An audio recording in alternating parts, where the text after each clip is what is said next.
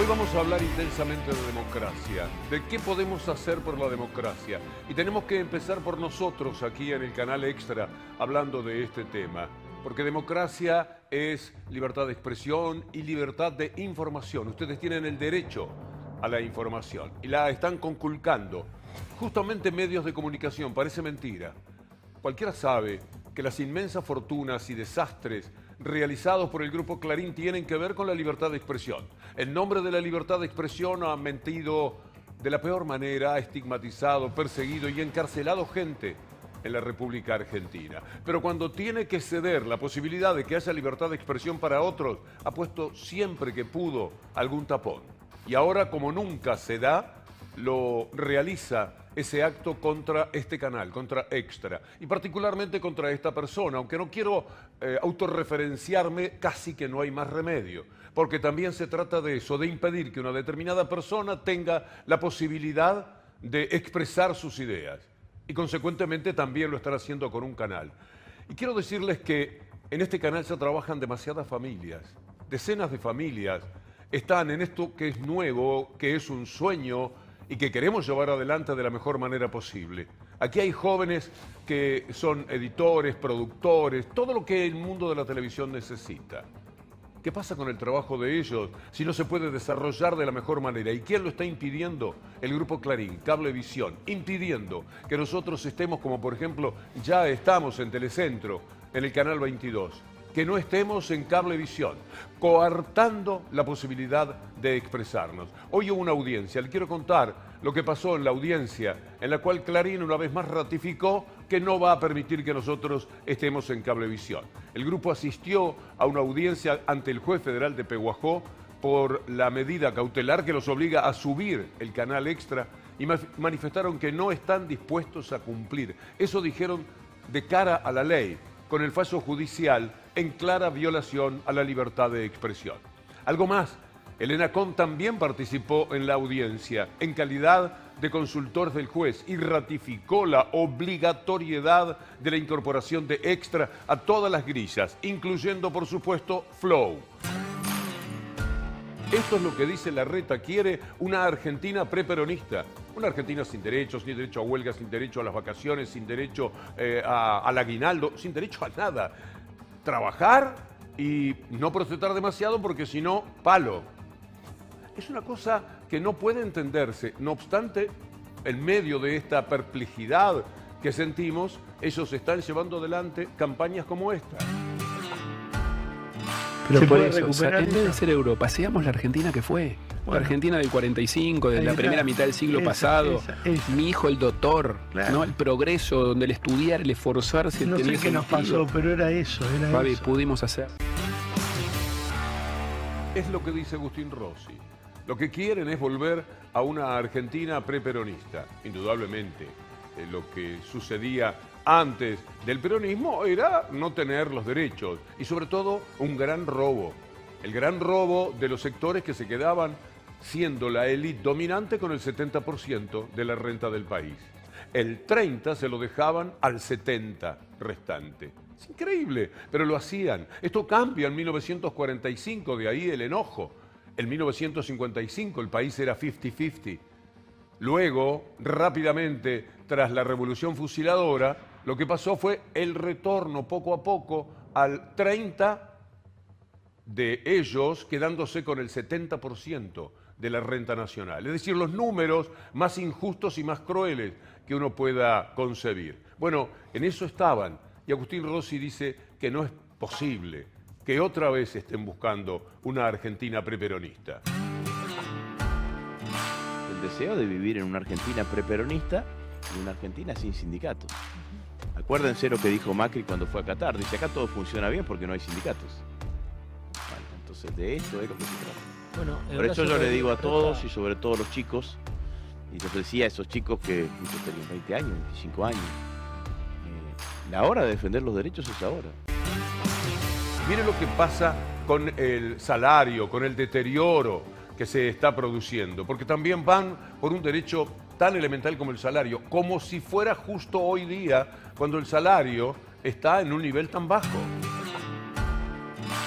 Candidatos de la derecha, a boca de jarro, sin careta, andan deambulando por los canales de televisión porteño, no con promesas electorales, sino con, con amenazas.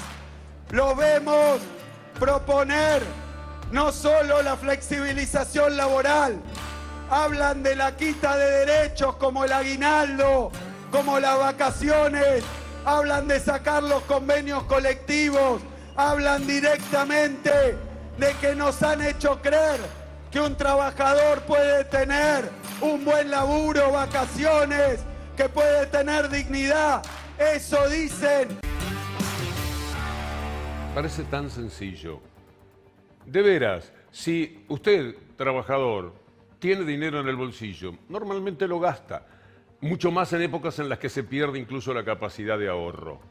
Eso mueve la economía.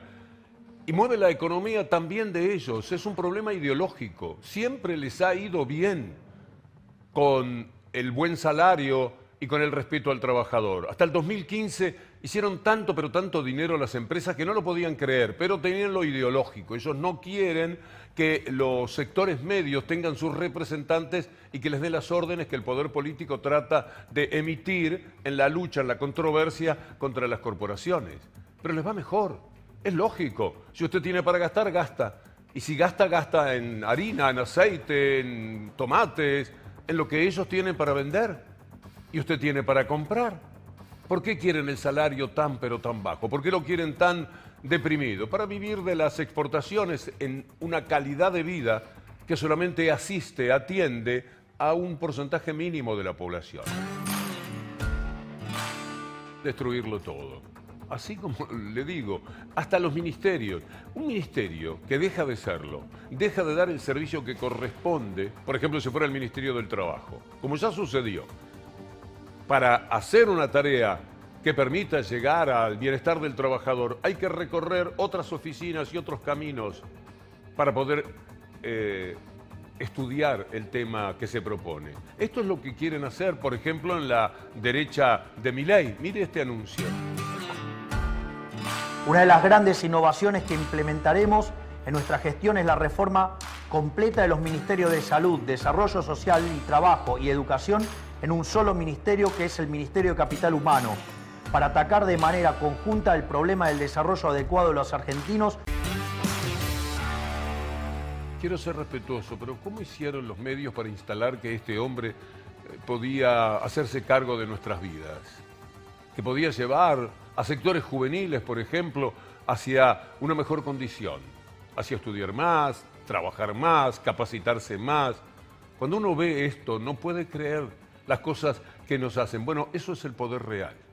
La instalación de este hombre tuvo que ver con 300 reportajes, 100 más que el que estaba segundo, hechos por los medios de comunicación presentándolo como alguien que tenía cosas para decir y fue ganando un terreno y en determinado momento pareció que podía llegar a ser hasta un presidenciable.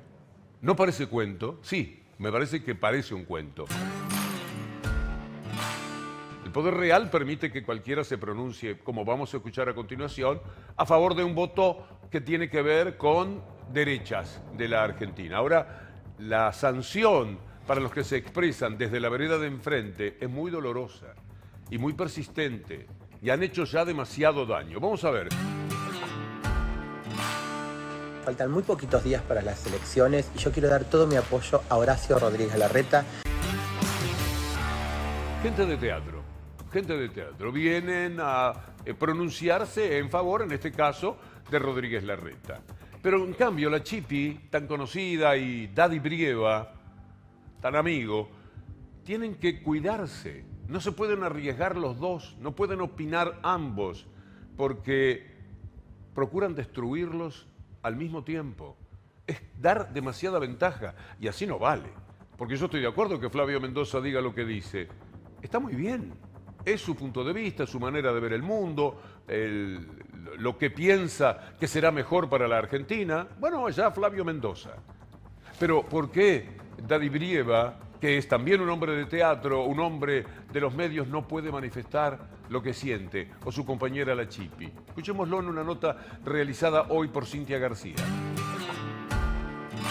Nosotros teníamos como con Daddy una forma de autoprotegernos que era que él habla de política y yo no, porque ya era demasiado ver que nos peguen a los dos. Lo habíamos visto en el matrimonio Charry y Duplá, en donde los dos se manifestaban políticamente y los le pegaban a los dos. Entonces teníamos como un acuerdo, vos hablas de política y yo no. Pero llegó un momento en que, que bueno, que algo me movilizó un montón, ¿viste?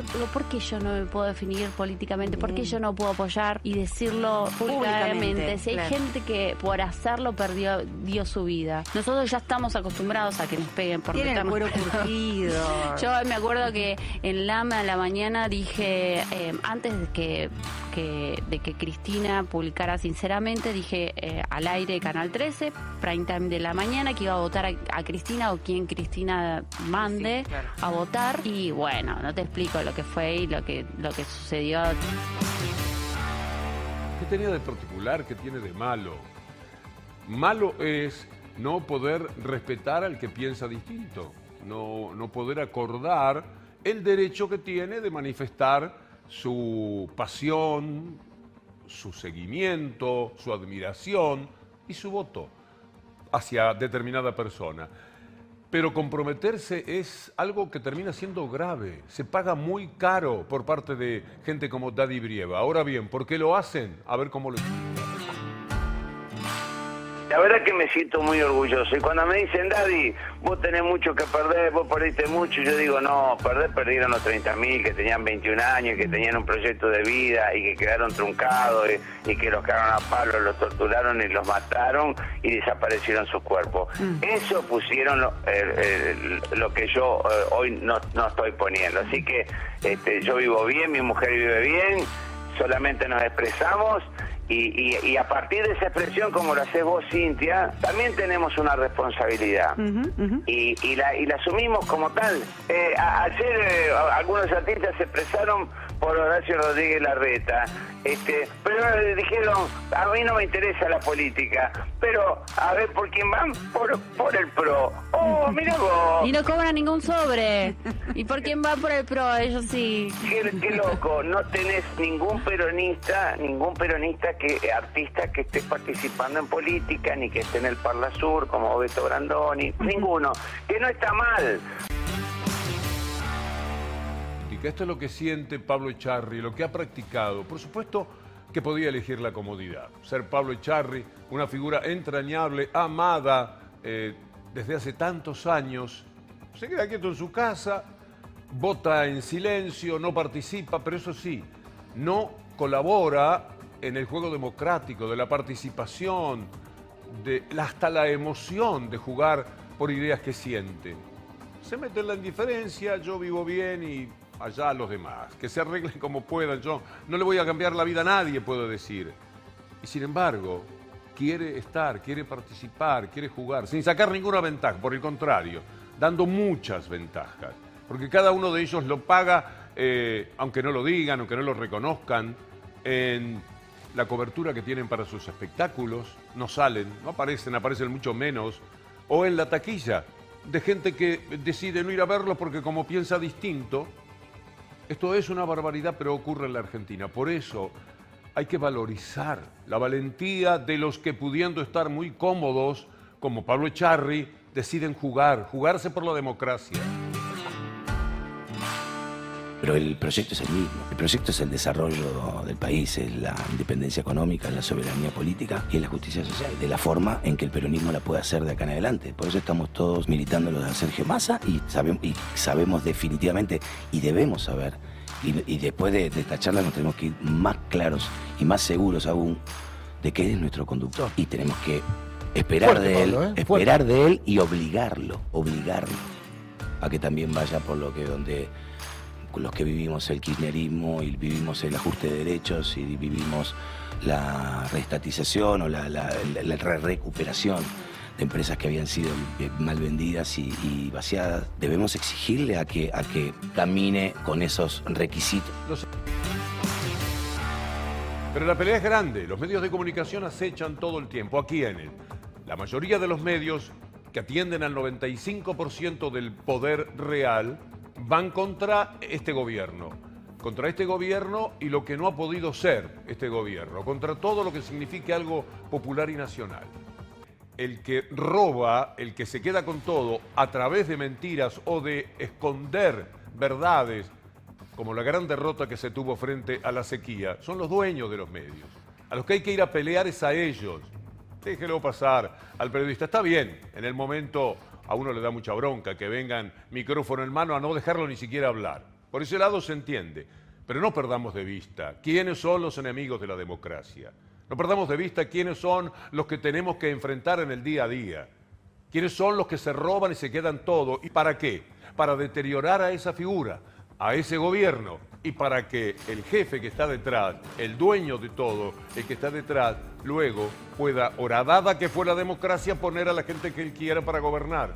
Y cuando está la gente que él quiera para gobernar, se queda con todo.